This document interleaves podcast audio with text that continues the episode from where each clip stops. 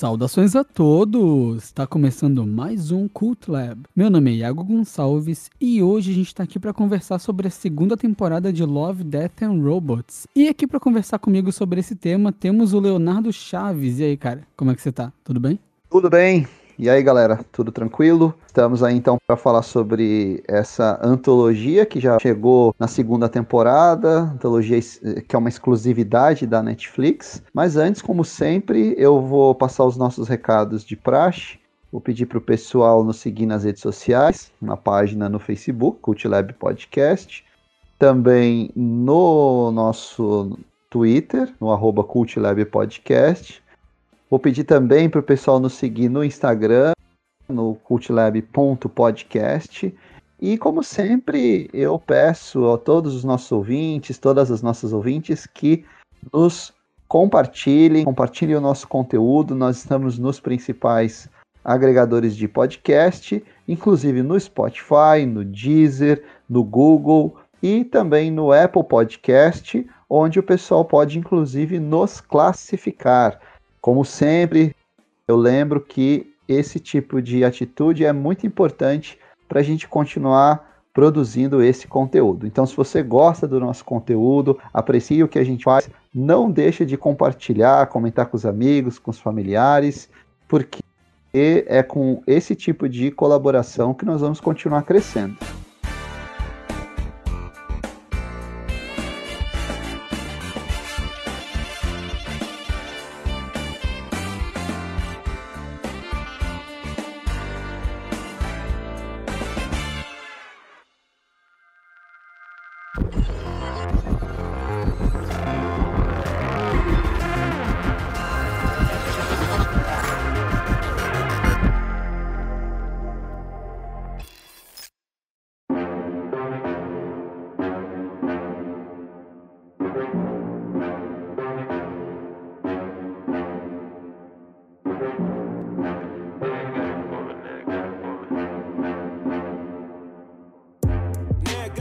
Death and Robots. Essa antologia feita pela Netflix, né? É uma antologia de animações que trabalham as, essas temáticas, né? Amor, robôs e morte. Leonardo, antes da gente adentrar os curtas em específico, que nessa temporada foram oito, né? Oito curtas ali entre 5 e 17 minutos, né, cada um. Eu queria saber o que é uma antologia, Leonardo. Eu sou um grande fã de antologias. Eu não posso ver uma antologia que eu já vou correndo atrás assistir. Acho que desde que eu assisti quando era moleque ainda, além da imaginação, eu fiquei meio que apaixonado, independentemente da temática.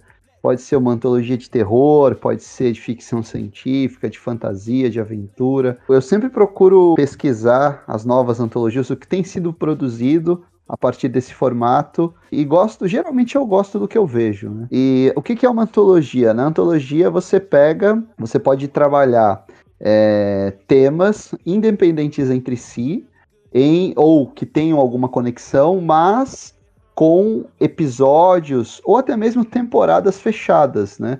Hoje o, a gente tem, por exemplo, o American Horror Story, que é uma antologia de terror em que cada temporada trabalha uma temática. Tem também American Crime Story, que aliás está disponível na Netflix. Cada temporada traz uma história fechada. É, Tell Me Story, né? Tell Me a Story, que é uma antologia de, de suspense que está disponível na Prime Video. Temos as já famosas Além da Imaginação e Amazing Stories. E agora uma antologia de animação que é Love, Death and Robots. Você pode assistir. Só, só lembrando para ficar claro para o ouvinte, é tipo Black Mirror. Como é que eu pude me esquecer, né, da Black Mirror? Black Mirror também é uma antologia com histórias que são independentes entre si, que fecham ali um conjunto de histórias por temporadas. A gente até pode se questionar se esse tipo de formato está sendo atraente para o público, porque no geral o que eu percebo é que o pessoal gosta de maratonar séries e muitas vezes séries grandes com muitos episódios, muitas temporadas, mas que seguem uma mesma linha narrativa, né? Seguem ali uma, um, um mesmo, um mesmo contexto né, de história. Então você pega lá quais são as séries mais vistas na Netflix. É, Orange is the New Black, para citar uma original da Netflix, acho que tem sete temporadas. Temos ali Grey's Anatomy, que é uma série bastante assistida. Friends, que saiu da Netflix, mas que estava ali até pouco tempo. Então é interessante que a Netflix invista numa antologia de animação para adulto, né, que foge um pouco da regra do, do, do tipo de produto que eles estão trazendo para os seus assinantes. Né? É, então, ainda nesse tópico da, das antologias e da Netflix, né? Não sei se tu lembra, mas o Black Mirror, quando era bom, era da BBC. É, é. E, a, e, a, Netflix comprou, né? Era a série britânica. É, e a Netflix comprou os direitos. Eu lembro que na época a Netflix, pra mim, ela era tipo uma parada meio HBO, assim. Tinha o logo da Netflix e eu tinha vontade de ver, sabe? Aham. Uhum. É, e com o tempo ela, ela perdeu isso, né? Ela perdeu isso pela é, quantidade.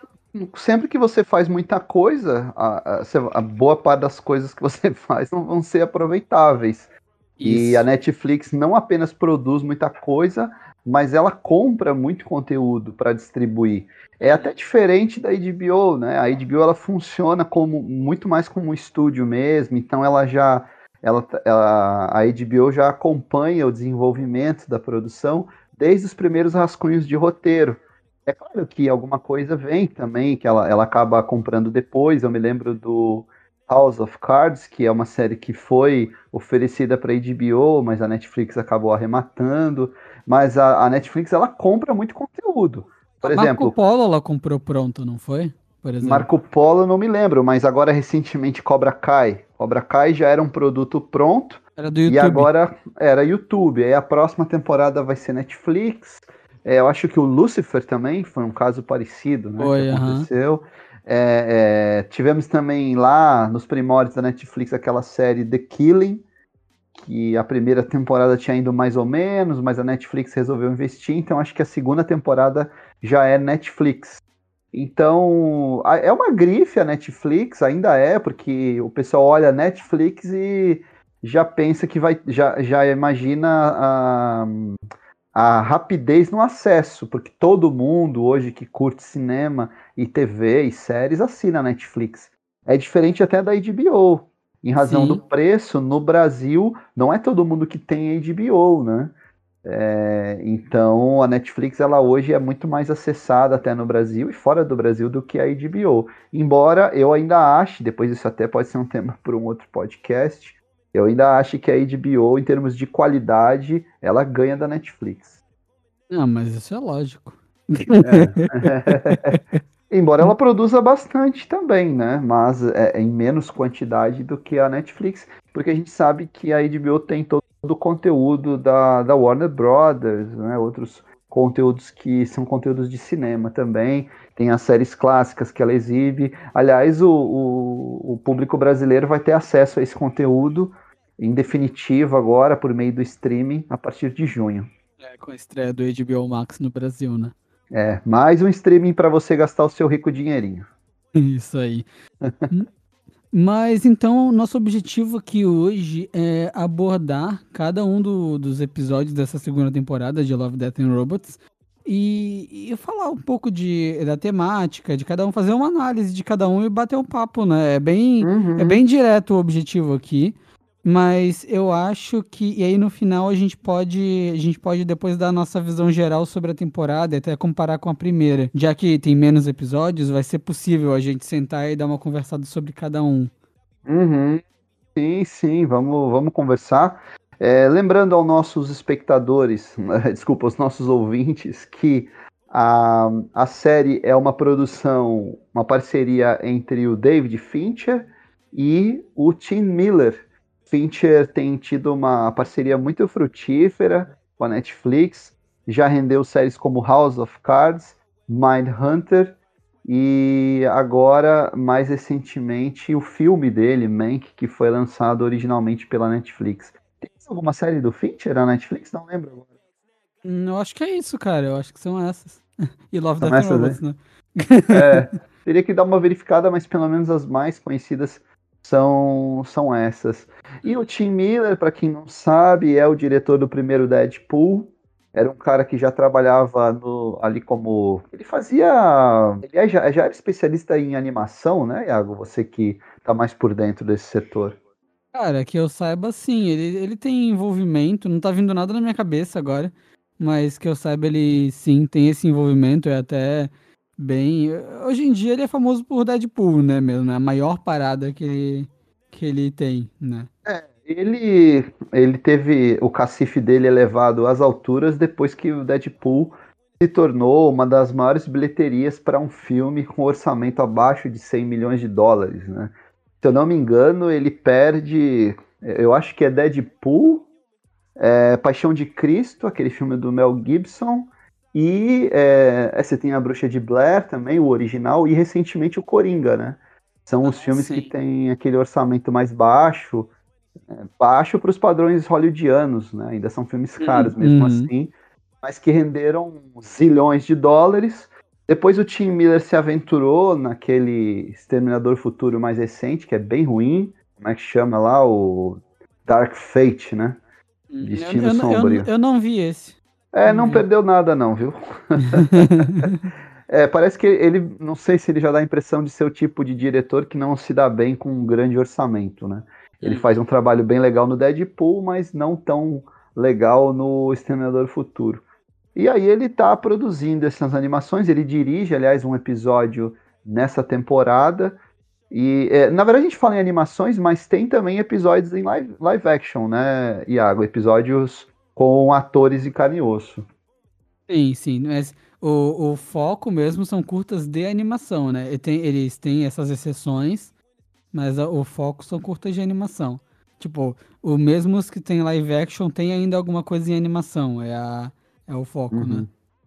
Sim, sim, tem. Tem animação, sempre tem ali um, uns efeitos digitais também. Uhum. O... Agora a questão da temática, que a gente até estava debatendo antes, até a gente joga isso para os nossos ouvintes, uhum. porque a, a, princípio todo episódio tem que tratar da temática amor, morte é, ou robôs, né? Ou então dos três ali, tanto e, que e aparece é, e é meio ali no... sorteado, né? Ali parece é, no começo. É, quando aparece a caveirinha, você sabe que é morte, né? Aí então, tem o coraçãozinho, né? Isso, amor. E alguns têm os três juntos, né? Isso. É, e, mas assim, eu, eu gosto de antologia, porque, voltando aqui à, à temática, porque ela dá oportunidade para os criadores mostrarem o seu talento em histórias curtas. Ou seja, você tem ali 15 minutos para desenvolver uma ideia. Então você vai contar uma história com início, meio e fim em 15 minutos. É diferente de você ter uma hora e meia para trabalhar num longa-metragem, ou menos, sei lá, ou, ou, ou mesmo meia hora. Né? É uma prova de roteiro, né, cara? É uma. isso, isso. E eu não duvido que muitas dessas histórias que foram adaptadas como histórias curtas em Love, Death and Robots sejam propostas originais para longas metragens. E não duvido também, Argo, que Hollywood faz muito isso, essas histórias curtas futuramente não sejam reaproveitadas em longas metragens. A gente já viu isso várias vezes, em vários filmes até que são bastante queridos pela, pelo público. Eles eram originalmente curtas metragens que foram estendidos para longas. Mas então você quer começar pelo, pelo primeiro episódio dessa temporada? Vamos, vamos comentar rapidamente aí o cada um dos episódios, né? O primeiro é aquele, ah, quer dizer, o primeiro para mim e para você, porque me parece, eu não sei se essa temporada tá funcionando assim, mas na temporada anterior é, era meio aleatória a ordem dos sim, sim, episódios. Lembra dessa história? Lembro, lembro. Tinha, tinha esse papo, né? E, o pior é que quando eu vi, eu não fazia ideia disso. Mas eu juro que eu reassisti um pouco da primeira temporada e eu tenho certeza absoluta que aquela não foi a ordem que eu assisti. A ordem que tava ali no, no que apareceu ah, pra mim hoje em ah, dia. Tá. Mas, Cara, pior que eu lá. também tive essa impressão. Eu fui. Eh, depois que eu terminei a segunda temporada, o meu aplicativo automaticamente reinicia a primeira temporada. Uhum. E o uhum. primeiro episódio era aquele Era do Gelo, que eu tenho certeza que não era o primeiro quando eu assisti da outra vez. uhum que é aquele em live action com o Topher Grace. O da geladeira, né? É o da geladeira. Tem o Topher Grace e a Mary Elizabeth Winstead. Uhum. É, então aqui o primeiro que apareceu pra mim e pra você também foi o Sim. do aspirador de pó, assassino? Isso, isso. é atendimento automático ao cliente, não? Coisa assim o nome do episódio? Au- Automated Customer Service, é isso? Isso. É, né? aham, isso. Episódio bem divertido, é um episódio mais leve do que costuma ser, porque apesar de se tratar de um aspirador de pó assassino, o tom é, comédia, é, né? é de, é de comédia, porque Hum. é- é, e aqui a gente já deixa sempre o aviso. Nós Spoilers. vamos, é, vamos dar spoiler durante o episódio. Se você ainda não assistiu, corre lá, assiste e depois escuta o nosso episódio. E, e vo- você gostou desse do aspirador de pó? Cara, pra mim, é um dos melhores da temporada porque ele faz o meu tipo de humor favorito, que é um humor meio europeu. Não achou esse, esse tom meio de humor britânico nesse episódio? Lazer? É, sabe, aquele, aquele humor que ele não é. Ele não, vai, ele não vai te fazer gargalhar, mas tu vai olhar e falar, ah, I got it. Sabe? É, tipo, ah, entendi o que você tá fazendo, boa. sabe? É. E, e, é, que basicamente né, a proposta do episódio é, é o aspirador de pó assassino e a, e a senhorinha tentando desligar ele. A, ele. A estética dele é bem cartoon mesmo, com os personagens cabeçudinhos, né? É, e ela e o cachorrinho dela tentando sobreviver ao aspirador de pó enquanto ela tá no atendimento, o customer service, né? O atendimento ao cliente. Só que é o atendimento ao cliente que não é humano, né? Ele é uma máquina. E ele é. E ele é. Pode-se dizer que é um atendimento ao cliente meio sem noção, porque já É é, sinistro. é, é, é que- é que é engraçado o suficiente tu parar pra pensar que as. Tipo assim, são as normativas oficiais da empresa é. é distraia o aspirador enquanto você passa escondido e tenta desligá-lo. Joga começa- alguma coisa em cima dele, sabe? Já começa com o tempo de espera, que ela liga e pra falar era seis horas de espera. com, com o humano, né? É, humano. é, Aí ela teve que ficar com atendimento automático. é, bem divertido. Vale lembrar que a série é 18, classificação indicativa 18. É, então, a- episódio- as, fala- as falas dela são basicamente palavrões, né? É, é, fuck é. you. E já Mas é, um cômico- episódio que até. Esse não é um episódio de 18 anos, dá aí pra, pra diminuir um pouco a classificação. Dá, dá, dá pra botar 16, né? Porque é, só, é só palavrão, então não é violento É. nem nada. É, Mas ele, mas ele é engraçado que, porque, tipo assim, o, o fator de tu ter uma senhorinha falando palavrão já é muito engraçado, sabe? sim, sim. E, e, e toda. Ele faz uma quebra de expectativa muito legal quando você acha que ela vai fugir. Aí o customer service. Você já saiu? Não sei o que, tipo. Cara, eu achei essa cena muito boa. Agora todos os aspiradores de pó vão atrás de você. E legal que ela era toda fodona, chega no final, é, que se dane. Aí, É. tipo, ela vira uma, uma fugitiva. Ela e o. Era o marido dela, né? Uhum. É, os dois saem ali. Aí você já fica imaginando um futuro meio Mad Max, né? Ou, É. ou Exterminador do Futuro. E, e eu, eu acho interessante como ela é a senhora naquela realidade, quer dizer, ela é possivelmente, tipo, a minha geração no futuro, entende? Só tem, É. pe- pelo jeito, o que aborda ali é um condomínio que só tem pessoas idosas, né? Sim. As máquinas cuidando de pessoas idosas, né? Fazendo o trabalho de casa, limpando a piscina, servindo comida. E tu tem até ali um questionamento meio de consciência, né, também da máquina, do, da, da consciência, porque o que começou a treta dela com o aspirador foi por causa, foi por causa da porra do porta-retrato, né, que tava lá. Sim, sim. A temática não é nova da rebelião das máquinas, até teve. Tem uma animação bem recente da, da Sony, a gente comentou já sobre ela em off aqui, que é o Mitchells contra a rebelião das máquinas. Nossa, né? essa, essa animação é sensacional, mano. Animação É bem engraçada, a gente até recomenda. Mas Uhum. assim, é, velhos temas podem muito bem gerar é, boas histórias novas. E É essa a, parada, a parada não é inovar nesse episódio, né? É mesmo a, a comédia, né? Pra te fazer rir mesmo. é, a temática é não isso. é nova. a- é, é uma, uma lição de como contar uma história em poucos minutos, porque já nas primeiras cenas você já está ambientado com aquele contexto da história, você já sabe como aquele universo se comporta, Isso pré-Wally, sabe? pré-Wally, e aí já dá para você partir diretamente para os protagonistas. Então, bem, bem divertido. O, o segundo episódio é o das baleias, não é? Que apareceu para mim, que é o Ice. Isso. É, esse, esse para mim assim, é um episódio bem rotineiro, apesar dos traços da animação serem interessantes. Você que é o, o nosso especialista, gostou bastante, né? Não, é, é um trabalho artístico impressionante, aquelas linhas retas, o, é, o, as, a coloração, é tudo muito bem feito, cara. E, e assim, eu, eu gostei também do, do universo, né, daqueles seres humanos superiores. Seres humanos não, né, que eles nem na Terra estão. Mas. É. é. E de que o nosso protagonista, o grande dever dele é tentar se encaixar numa realidade em que ele é inferior a todo mundo, mesmo. Uhum. Assim, é, uhum. é. As pessoas, assim, elas correm muito rápido, elas pulam muito alto, elas são provavelmente muito, com muito mais capacidade até intelectual, sabe? Uhum. Enquanto o nosso protagonista, é, ele, ele tem um irmão que é modificado também, e ele e ele não, né? Ele é, ele é um ser humano comum. E é até uhum. interessante tu ver isso, que eles. Não sei se chegou a prestar atenção nisso, imagino que sim. Que eles, como é um universo construído ali, eles têm, tipo, nomes que eles dão, tanto para os seres que são que são mais evoluídos, vamos dizer assim. Extra, né? É, é, Isso. É, é, os que não são, não são aprimorados são apelidados de extra, que é o caso do menino ali, que eu acho que é Flat, né? Isso, isso, isso. Então, é, eu gosto dessa pegada, quer dizer, teve um desenvolvimento da ideia ali, entende? Não foi só uma, uma parada vazia, teve uma construção de universo no roteiro. O, o estilo artístico eu achei um dos mais maneiros da temporada.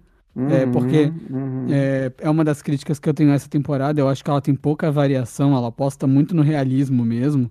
Sabe? É. E é uma parada que eu que gosto de animação fico meio tipo, ah, beleza, mas um... sempre que começa um curta realista no Love, Death and Robots, eu fico tipo, ah, beleza, mais um curta realista. Sabe? É o primeiro pensamento que eu tenho.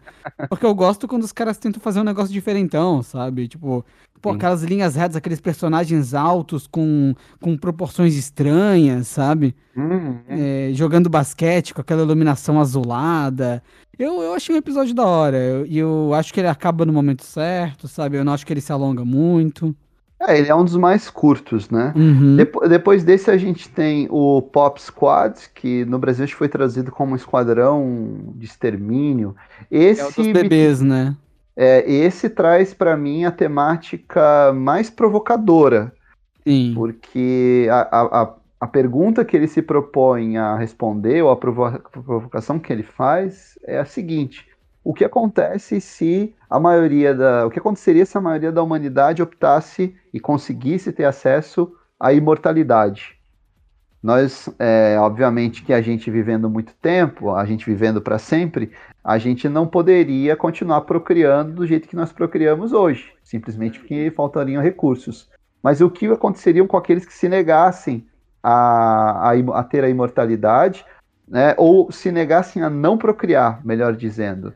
Então o, fio, o, o filme, não, o, esse curta-metragem, que é extremamente bem feito, né, cara? Esse é, é bem realista, né? Tem é, aquele fo fotorrealismo que a gente chamaria, né? Uhum. Ele é... ele é um universo meio cyberpunk, né, também, o que é É, maneiro. me lembrou muito Blade Runner ali, É, né? sim, os ca... aqueles carros com estética antiga, mas voadores, sabe?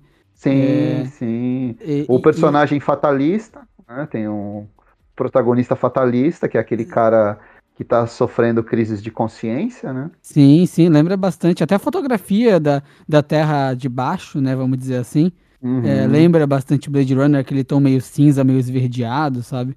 Verdade, verdade. É... Esse é um pouquinho mais, mais longo, eu acho que são 18 minutos, né? Esse é, 13 é um a 18 minutos.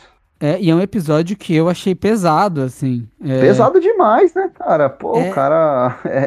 É, já, é... já, já, começa no choque, cara. Quando, quando chega ali a batida policial, tu fica, ah, o que, que eles estão caçando, né? Que eu achei que, que eram imigrantes ali no início. É, sim, achei que... E aí pega ali a mulher, e, cara, pra mim a parte mais pesada, quando eles estão tirando ela de lá para fazer a execução, né? Uhum. Tu, ainda não tá, tu, ainda não, tu ainda não deu, tipo, de o que, que tá acontecendo, né? Sim, sim. É, ela pega e fala, tipo, ah, eles não tomaram café da manhã ainda. Sabe? É, é, e aí é. tira ela de lá, e aí ele levanta ali a arma e tu, ah, caralho, sabe? Tipo, não, não vai atirar, sabe? e atira, mano. E... Atira mesmo. É, é. É, um, é, um, é um episódio que te provoca te deixa angustiado. E, e, é interessante que ele tem uma construção de universo legal quando ele vai ali na, na loja de antiguidades e são itens de criança, né?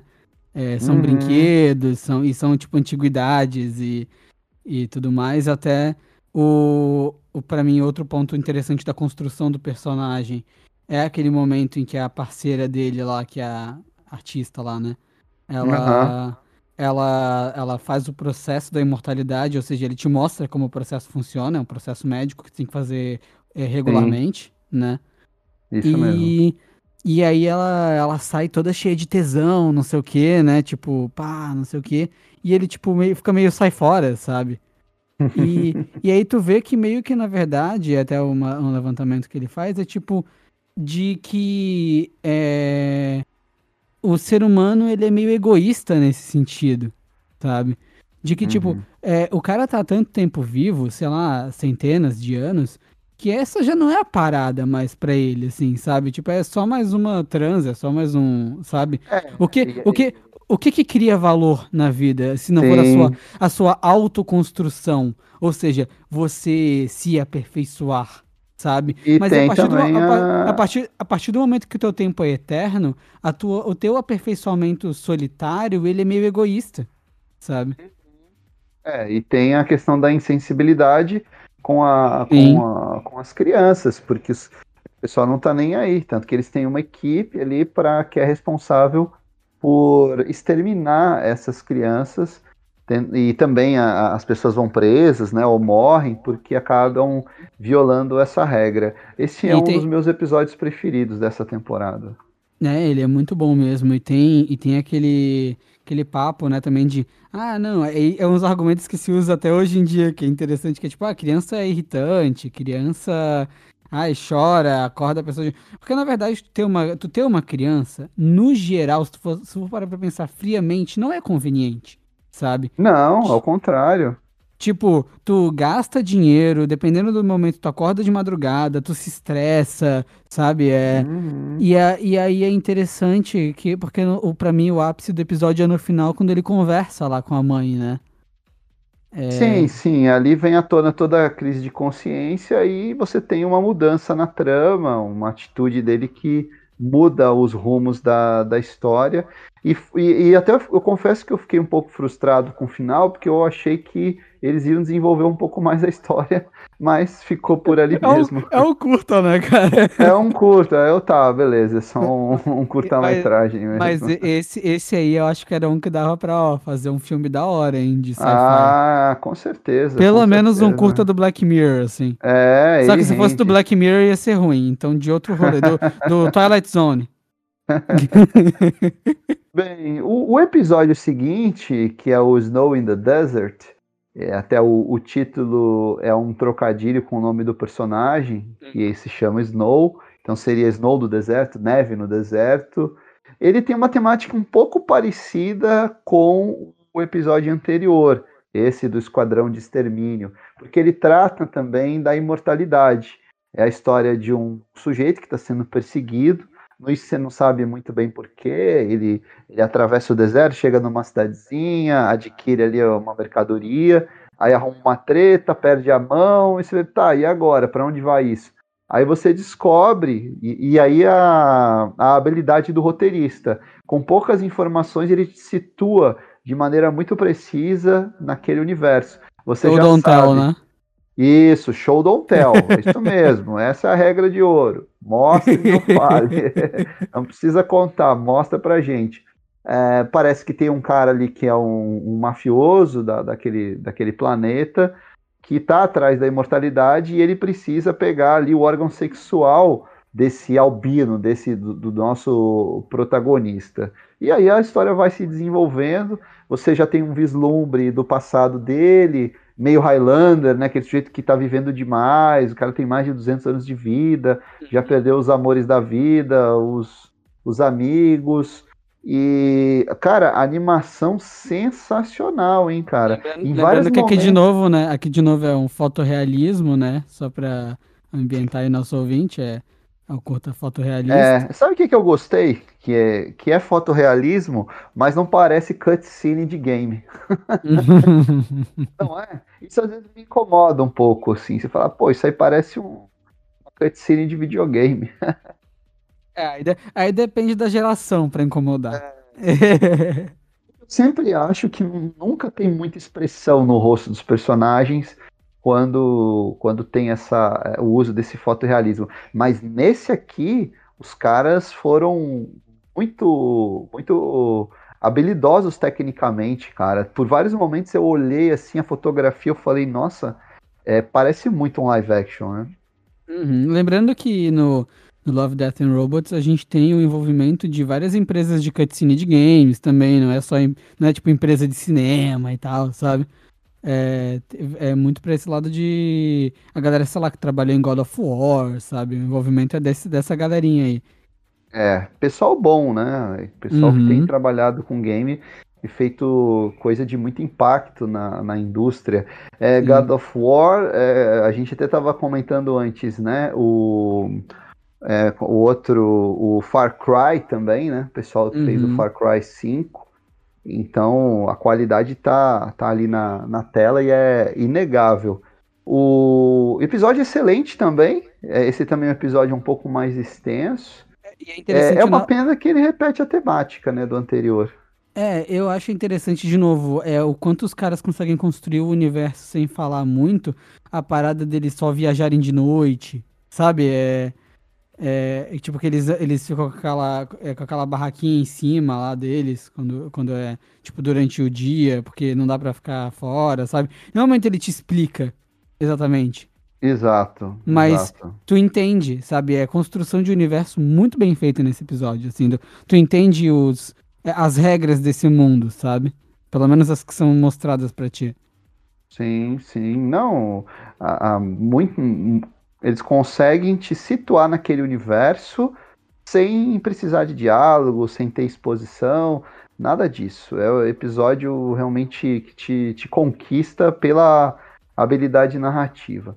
Depois uhum. nós temos um, um episódio típico de terror, que é o The Tall Grass, Grama Alta. Uhum. É um, um episódio um pouco mais curto.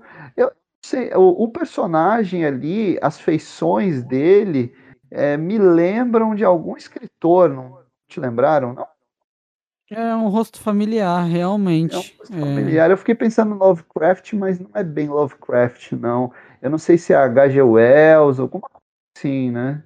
Parece que eles uhum. quiseram homenagear um desses escritores famosos de fantasia é, ou lembra... ficção científica. É, lembrando que a, a estética desse episódio ela volta pro cartoon, né? Aí. Mas é um cartoon que eu percebi uma, uma diferença, pelo menos a sensação que eu tive, foi que de o, persona o personagem, na animação dele, ele tinha um frame rate baixo, tipo 18, explica, 20 frames. Só, só, é, explica aí pro, pros nossos ouvintes o que, que é o frame rate. o frame rate é, é basicamente a, a taxa de quadros por segundo que passa na tela tipo, que geram a ilusão de movimento, né?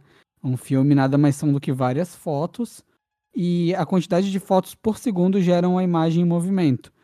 É, filmes normalmente são feitos em 24 quadros, é, alguns em 30, aí depende, é, depende do, do filme, da intenção e tal. Teve até aquela polêmica que o Hobbit estava sendo exibido em 45 frames, não sei se tu lembra. Sim, sim. E aí um monte é. de gente ficou incomodada. É, porque Não. ele era para ser exibido em 45 frames parece imagem de novela, uma imagem mais fluida. Sabe? É, isso, isso. Que o, o pessoal até, até estranha, né? É, uhum. É, as televisões de LED, no, quando chegaram no Brasil, a gente estranhava muito porque elas produziam aquele efeito soap opera, que se chama, né? Que é o efeito novela. Soap opera em inglês é a novela. E você tem, eu fiz isso numa da, na, fiz isso na minha TV, a TV que eu tenho no quarto é uma TV de LED, já antiga, e eu fui lá e desabilitei essa função, então os filmes que eu assisto ali não tem esse efeito soap opera, mas é uma coisa que o pessoal estranha muito, né? porque é, isso, o, filme, isso... o filme não foi feito para ter esse efeito, né? Quando a, a, equipe criativa do filme estava filmando, a ideia é você ter o efeito de cinema e não ter o efeito soap opera. É, os, os 24 quadros. Lembrando 24 aí. 24 quadros uma... por segundo, isso aí. É, só mais uma informação. Normalmente a galera que joga, costuma jogar no PC gosta de jogar entre 60 e 120 quadros, assim, é. Uhum. Que no caso seriam esses quadros por segundo, né? A imagem mais fluida possível e tal. É. Então, por isso que pra galera ver o Hobbit foi tão estranho em 45 quadros. tu via o dragão, parecia que tava jogando um jogo de videogame, sabe? Aham, uhum, aham. Mas então, a, o que eu percebi foi que o personagem nesse curta, é, ele, ele se movimentava parecendo uma taxa de quadros menor do que o resto das coisas, os personagens, né? Tanto Também achei isso. quanto o protagonista. E o trem, ele se movia num, a 24 quadros, normal. Assim como a grama, assim como até os personagens de terror que aparecem. Sabe? Sim, sim. Eu senti que só os personagens humanos se moviam nessa quantidade de quadros. Não sei se teve essa sensação também. Tive também. Eu acho que isso é para acentuar o desespero do personagem, porque ele tá numa situação muito dramática, já que ele tá prestes a ser devorado por aquelas criaturas. Eu posso, eu posso te dar um exemplo de um filme que utilizou a taxa de quadros a seu favor? Claro, claro. O, é bom até para os nossos ouvintes é, entenderem. o, o Aranha Verso. Eu vi no making off do filme, o Homem-Aranha Verso é um filme que a animação base dele é feita em, em 18 quadros. Só que às vezes, tipo assim, é, a, o, a câmera do filme e o cenário se move a 24, mas os personagens se movem numa quantidade de quadros menores, menor, o que te dá a sensação de ser uma animação 2D às vezes, mesmo Verdade. sendo 3D. E essa era a sensação dos caras, era te fazer tu se sentir como se estivesse assistindo um quadrinho. E, uhum. e, é interessante porque, não sei se tu lembra na cena que que o Homem-Aranha, o Homem-Aranha da, da Terra 2, né, e o Miles Morales, o Homem-Aranha gordinho, e o Miles Sim. Morales estão fugindo lá da, da, de onde está lá a Doutora Octopus com as informações, lá com o bagulho que eles tinham que pegar, uhum. e, o, e o Miles tem que aprender a andar de teia sozinho. Sim. É, praticamente. É interessante ver que, é, isso eu vi no making off do filme, que o Miles Morales, ele tá se movimentando numa taxa de quadros menor do que o Homem-Aranha do da Terra 2. Hum. Para hum. demonstrar é, a inabilidade dele, o quão perdido ele tava nessa situação, entende? Tipo, hum. Então ele tava tipo a 15 quadros. Enquanto o outro, na mesma cena, tava tipo a 18, 20. Sabe? Na mesma Muito cena, bacana, né? dois personagens com taxas de quadros diferentes. E a. É, e a, e a, bacana. É, enquanto a Gwen, enquanto a Spider-Gwen, ela se movia praticamente a 24 quadros, porque ela é bailarina. Então eles uhum. querem passar essa essa smooth. Como é que eu traduzo isso? Essa essa meio que um movimento suave, né, no voo dela sim, de teia, sim, no, o no web swing é um movimento dela. Sim, sim, então, uma tranquilidade, é uma... né, uma leveza. Isso. É uma liberdade que a, que a animação te dá quando ela brinca com a taxa de quadros de, de te passar sensações, mesmo que tu não as perceba necessariamente na hora. Tipo, tu, tu sabe que ele tá naquela situação de inexperiência, mas a tela tá te mostrando, tipo, isso inconscientemente até. Com essa uhum. taxa de quadros menor no personagem. Então é. Isso tá se tornando, depois do Aranha Verso, uma coisa bem comum. Tu ter uhum. personagem. Uhum. Tu ter animações com personagens com taxas de quadro menor. Muito bem, é isso, isso aí. Isso é um recurso narrativo. Mas é um curta bem legal. Eu me senti. Cara, eu, eu raramente fico com tenso com coisas de terror. Mano, quando eu ouvi, tipo, ah, o trem. Que tem aquela parada, né? Dos dois toques antes do trem ir embora, né? Uhum. Fico, mano, isso, isso, vai ser um recurso narrativo que vai me dar um nervoso. Eu fiquei pensando. que ele foi pro mato, né? Foi fumar um cigarrinho. Sim, e, sim. E voltando pro curta, né? Isso. E aí. Uhum ele. Mano, tem um momento que ele se perde no mato, eu fiquei apavorado. eu não sei se tu ficou também, mas sabe aquele momento que ele olha e não vê nada adiante, fica tentando pular, sabe? Sim, eu eles fiquei, conseguem. Eu, conseguiram. Eu fiquei muito nervoso. É, eles conseguem é, transmitir essa sensação de, de angústia e de terror mesmo. Eu fiquei mais nervoso com o mato do que com os bichos, de verdade. Mesmo os bichos sendo bem cavernosos, né? Sim, sim. Me lembraram Eles... um pouco aqueles, aquelas criaturas do fosso lá do Aquaman. Ah, me lembraram aquela lenda, o Indigo, sabe? Também, é, o Indigo. Do, dos seres humanos que comem carne humana perdidos na floresta, né? E aí se tornam caçadores natos e é meio que uma mutação humana selvática, sabe? É, porque é bem, é bem, isso que até o próprio maquinista acaba falando depois, né? Que aquelas foram Sim. as pessoas que foram deixadas para trás, né? Quando é. o trem para. É, isso mesmo, isso mesmo. É, e, o... e é meio. Fala. E como sempre, é, os curtas de terror do Love, Death and Robots tem bastante inspiração em Lovecraft, né? Olha, ali é, eu também achei. Por isso que eu, eu até achei que o perso personagem, a fisionomia dele fazia uma referência à fisionomia do Lovecraft. Mas, uhum. não necessariamente a fisionomia, mas acho que todo o universo Lovecraftiano tá, tá ali, né? Uhum. Também é um bom curta, é, ele te prende a atenção, ele é bem aterrorizante. Esse é um pouquinho mais curto, né, do, do que os outros. Sim. Mas gostei, gostei bastante desse aí. O outro curta, o, o, o, seguinte do, do da, da, da, antologia, também é de terror. Só que ele tem um outro tom. E bastante. Esse eu achei é bastante. bom, velho. É, tem uma boa sacada, né, cara? Uhum. Do, do, Papai Noel ali. Ó, hein? Ó, hein? E de novo, as crianças com frame rate baixo. Aquilo que eu tava falando nesse ah, curto aí. Sim, sim. Criatura meio alien, lembrou um né? pouco. Não, total, parece o Alien, mano. A Alien Enigma do Outro Mundo, então de novo uhum. aparece aí a influência do, do Lovecraft, né? É, e essa a, também a... é uma, uma, história mais curtinha. É, é uma história de terror de Natal, né? E o Papai uhum. Noel chegou na casa. As crianças vão, elas ouvem o Papai Noel e vão ver, será que ganhamos presentes? E o Papai Noel é o diabo, né? É, é um monstrão ali, bem. Design bem, bem interessante, bom bem design de, de, criatura, né? Um bom design é, de criatura. Ótimo design. E a, e a parada, a, cara, a construção, e é um curto, assim, eu acho que é o mais curto da temporada esse, eu acho. Aham, uhum, E, cara, e ele fala tanto com tão pouco, cara, é impressionante. Tipo, ele, e aí ele, assim, ele, as, as crianças veem o bicho, se assustam, aí o bicho encurrala elas, e aí ele se aproxima da menina e fala que ela é boa, né? Boa, né? E vai e entrega o presente pra ela. Que... É, que ele regurgita o, o, o presente, isso, né? Vamos deixar isso claro aqui. Uhum. Só que quando ele vai no irmão, rola um suspense, inclusive foca no rosto do irmão, aí foca na criatura, demora mais tempo. E, a, e aí rola aquele suspense do será que ele foi bom? Será que não foi? É um tempo maior do que o dela, né? Uhum. E aí no fim a gente vê que ele é bom, e no fim é um terror sutil, mas é um uhum. terror muito legal. A pergunta final do curto. Ele termina com questionamento e é muito bom, mano. Eu achei... E aí acaba, sabe? É muito bom, mano. É uma história... Se a gente fosse mal, pois é, é né? Exa... Aquela... Isso, e a história é simples, direta e muito boa. É, é, ótima, ótima história mesmo.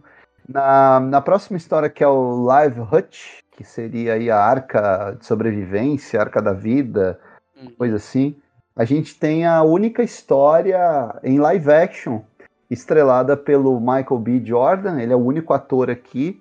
É, é, é um, uma história solo dele, né? Ele tá, tá realmente sozinho sabe, ali. Sabe que eu, eu posso estar enganado, hein? Agora você me corrija. Não é uma versão 3D do Michael B. Jordan? Não, não. É ele mesmo. É ele mesmo? É, é ele mesmo, sim, sim. É, sim. Que, é que às vezes eu fico confuso no Live da é, é, às vezes realmente pode ter essa confusão, mas não, é ele mesmo, é ah, ele atuando tá. ali. Como sempre, o Michael B. Jordan entrega uma atuação muito intensa. É uma história de ficção científica sobre um piloto de espaçonave, de, de são aquelas, uh, aquelas naves de combate que o cara vai sozinho, que ele, ele tem um acidente, ele cai num planeta e quando ele vai lá na, nessa arca da, de sobrevivência, tem um robô ali que está descontrolado. É uma pena que, né, muito bom o design do robô, mas é uma pena que a história é meio derivativa de outras o... situações que a gente já viu tantas vezes, né? É, tá aí outra, é, claro, vamos falar, né? O, o curto, assim, a parte de design, de tudo é excelente. O design de som desse curto é sensacional, assim, é, é Nota é 10, foda, é mesmo. É foda. É, tipo, não falei ali dos outros, não que dos outros fosse ruim, mas esse se destaca para mim em relação aos outros. sabe? Sim, sim, com certeza. É, é, o, todo o design de produção ali, acho que muito inspirado em Star Wars, né? Uhum. E outros filmes do, do gênero. Mas, assim, a história peca por ser, como eu falei, ela é um, uma história que é derivativa. Ela tem. Nós já temos vários outros antecedentes de várias outras histórias de ficção científica que nos contaram basicamente a mesma trama, nos trouxeram o mesmo plot. Mas é divertido, dá para passar bem o tempo, tem uma boa criação de atmosfera de suspense e prepara o terreno para a história final, né? Que é a história eu, lá não, do... Só, só, só uma coisa. Eu quero deixar claro que eu achei o episódio, tipo, bom, assim, como, pô, a, é bom, grande, é legal. A grande, a grande maioria dos episódios do Love, Death and Robots são bons. Não tem nenhuma eu... bomba. Assim, isso, nenhuma isso. bomba. É, tendo isso em mente, não tem nenhuma bomba, não tem nada ruim em Love, Death and Robots. Efetivamente ruim. Mas eu achei o mais fraco da temporada. Esse é, aí, do, eu acho do Michael que, B. Jordan.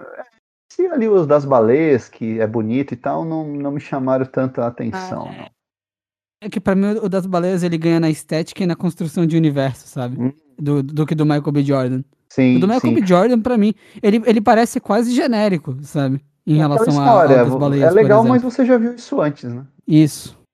então, o, o Drowning Giant é, tem uma, uma nota interessante sobre esse episódio. Aliás, sobre esse e sobre o primeiro. É, é, é legal fazer essa, essa observação.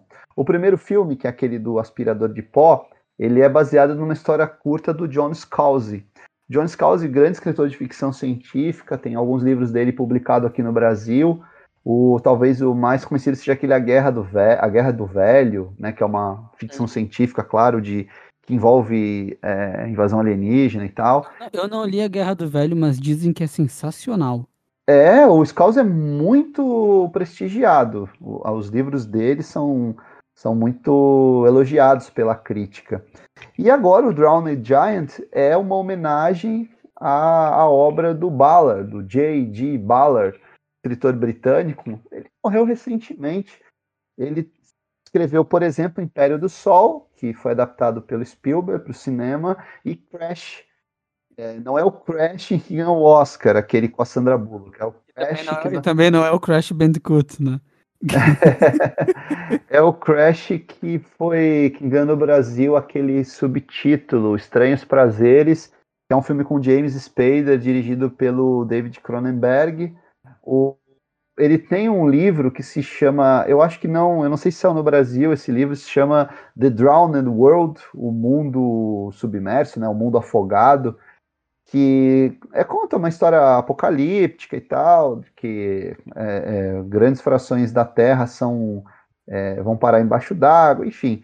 E esse filme, esse esse curta conta a história de um gigante, de, na verdade de um pesquisador que se depara com gigante numa, numa praia. De um gigante.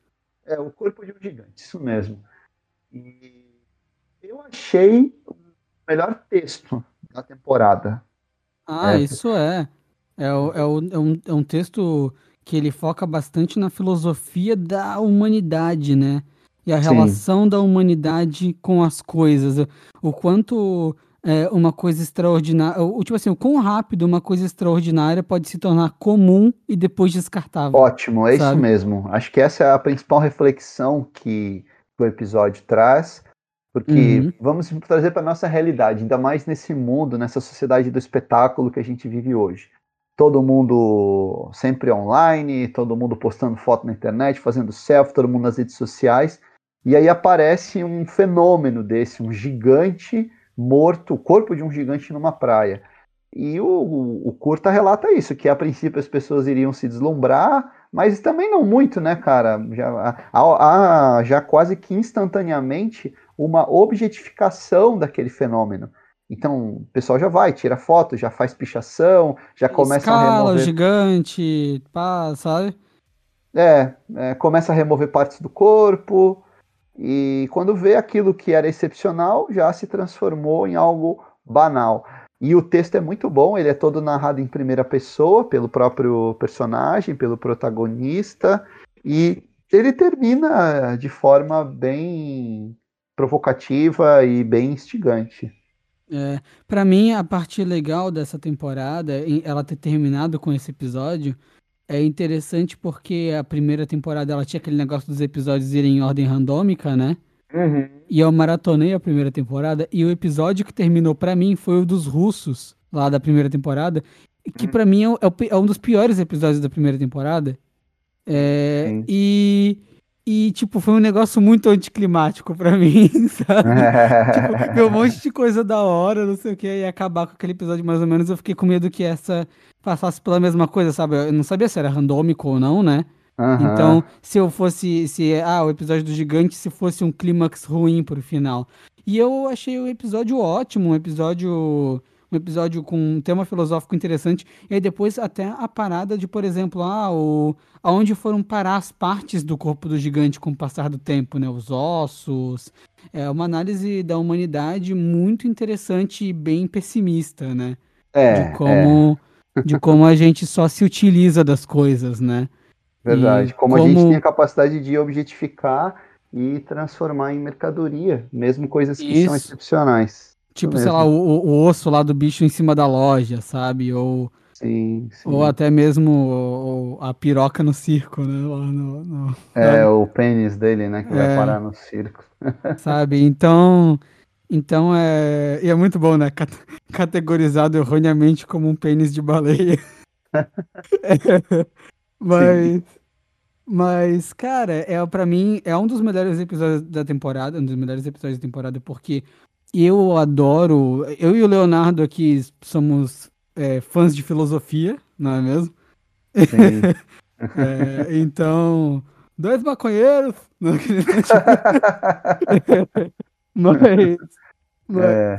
é. então é, é, o tipo de episódio que eu gosto, é especialmente isso sendo levado num, num ritmo de, de animação, sabe? Para o universo da animação que é tão infantilizado né, no, no, no mercado, sabe? Sim. Tu pegar e tu ter o espaço de uma Netflix pegando e falando, ó, oh, gente, faz aí, ó. Sabe? Pega esse é. dinheiro, faz aí. Fala o que vocês quiserem, sabe? E é a mesma coisa do, da, da temporada anterior, que foi, na minha opinião, um dos melhores episódios dessa série também, que é o. o como é que era o nome lá do episódio? O... Ah, o do robô que pinta. Né? É, Blue. É, Blue alguma coisa? Como é que era o é, nome? É, eu sei qual é, agora também tá me escapando. Bom, os nossos ouvintes vão se encarregar de, de buscar. Mas enfim, que, que, é um episódio com esse viés mais filosófico também. Não tem porradaria, não tem nada, sabe? É filosófico só... e, e, existencial, né? Isso, isso. E pra mim são, são muito bem escritos e isso tem seu valor, sabe? É, tem que ser valorizado pra caramba, assim. Sim, era o que a gente mais valorizava em Black Mirror, esse caráter uhum. reflexivo do, dos episódios. É, que depois. Que? Que, que, depois isso se perdeu só pra ah, que plot twist, mais ou menos, na é. Netflix, né? Sério, é. sério, de verdade. Virou isso na Netflix, né? As duas. As temporadas novas de Black Mirror tem um ódio. só isso, assim. Eu curto, eu não acho, eu não acho ruim, não. eu acho, acho uma bosta. Então é isso, esse episódio, essa, essa temporada teve menos episódios que a primeira, uhum. né, e, mas ao mesmo tempo tem episódios mais longos. E acho que a gente pode dar nossa nota para a temporada. Vai Nossa, lá, vai lá, manda aí. Sabe que eu não tinha pensado nisso? Eu não tinha pensado em nota, porque são vários curtas com temas diferentes. Ah, mas com... vamos dar uma nota conjunta aí pra, pra temporada inteira. É, eu vou falar o que eu achei dessa temporada em comparação com a primeira. Eu, eu acho que ela ter menos episódios tem seu lado positivo e seu lado negativo. Uhum. Eu, acho, eu acho que ela tendo menos episódios, eu vou começar pelo lado negativo é, ela tendo menos episódios, ela acaba tendo menos variedade. Tanto de estilos de animação, quanto de tipos de história. Pô, tu mesmo comentou, ah, essa, esse aqui repete o tema da, do, do episódio tal, um pouco, sabe? Da imortalidade lá, não sei o quê, sabe? Mesmo sendo um universo diferente, ela acaba sendo menos variada do que a primeira, na minha opinião. Só que ela tendo esse número menor de episódios, faz a gente refletir e até poder conversar mais sobre os episódios, porque a primeira temporada tem 18 episódios e eu admito, eu não lembro de todos. Sabe? Ah, eu também não, claro. Dessa aqui eu lembro, sabe? e não foi porque eu acabei de ver. É, tipo, eu, eu, realmente lembro. Eu acho que a primeira temporada tem ótimos episódios, eu acho que É, eu não sei se eu consigo dizer que essa temporada é melhor do que a primeira, porque eu gosto bastante da primeira. Eu, tipo assim, os episódios que eu gosto da primeira, eu gosto mais do que alguns que eu gosto dessa, sabe? Uhum. Tipo, é, pra mim não teve um, é, um no nível da. Eu acho três robôs mais engraçado do que o da senhora do aspirador, por exemplo. Ah, sabe? os três robôs é ótimo mesmo. É, eu acho que tem mais sacadas interessantes, sabe? Sim. E aí vai. Então eu, eu acabo gostando um pouco mais da primeira temporada, mas é, essa temporada não é ruim de maneira alguma. Mano, eu acho que, no geral, eu dou tipo um, um 9. Tipo, uhum. Tipo, sem. É, é, que tu me fez pensar agora, não tinha pensado em nota ainda. eu não achei que a gente fosse dar nota. Eu dou um 9, mano. Eu, eu, adoro Love, Death and Robots. Eu, eu reassisti um pouco da primeira temporada, acho muito. Depois de terminar essa segunda, né? Acho muito bom, gosto pra caramba. É, e, cara, para quem gosta de animação assim e, e, quer ter a experiência de ver vários estilos de design diferentes, né? Tipo, porque é uma é, é para mim isso é parte da experiência também. Claro. Tu, tu ter tu ter vários porque assim os os as antologias normais que não são de animação elas são legais pelas suas propostas e narrativas diferentes uma da outra. O, o Love, Death and Robots, para mim, ele ganha porque não é só a narrativa e o universo diferente. É uhum. toda uma estética diferente. Porque os caras são livres como é uma animação para fazer o que eles bem entenderem, sabe? Sim. Tem 2D, tem 3D, tem realista, tem cartoon, tem, tem de tudo, sabe? E, e isso para mim faz parte da experiência e engrandece muito ela. Então, para quem curte animação, mano, é um, é um prato cheio, assim. E tu, Leonardo? Cara, eu concordo tudo aí que você falou. Eu acho que mesmo que as histórias em si não sejam sempre excepcionais, às vezes os temas se repetem, se tem episódios ali que são derivativos. Uh, eu acho que no conjunto, até se a gente for analisar a parte técnica, eu acho até que eles evoluíram em relação à primeira temporada. Sim, a parte sim. técnica deu um salto imenso agora, e eu sou fã também dessa variação nas animações gosto do cartoon, gosto do daquela animação mais estilizada. E assim, o confesso que aí o, o, o, o fotorrealismo ele me incomoda cada vez menos, até porque o, o pessoal tem aprimorado bastante a técnica. Então a minha nota vai ser igualzinha a sua, eu dou um 9 também para a série. Recomendo demais, até porque sim, gente, ó, a Netflix tem muita coisa mas Love, Death and Robots é uma, é, digamos assim, é algo diferente naquele catálogo de, de coisas genéricas que a Netflix nos apresenta. Existe até um pouco essa, essa ideia, né, do produto Netflix, né? Que é Sim. tipo. É, já, lembra quando saiu a temporada nova lá de Black Mirror, que até tinha o Sam Roniper e tal? Eu sou do time que fala: esse é o episódio pro público da Netflix do Black Mirror sabe?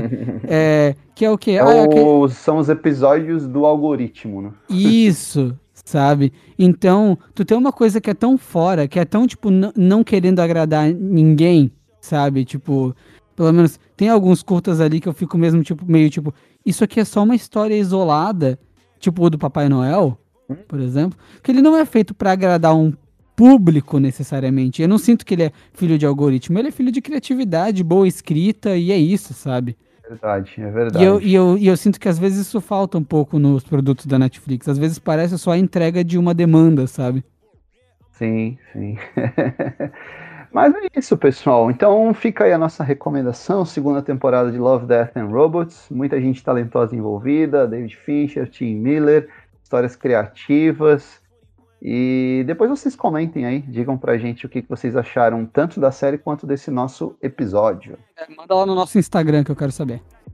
é isso aí. Abraço, gente. Até semana que vem.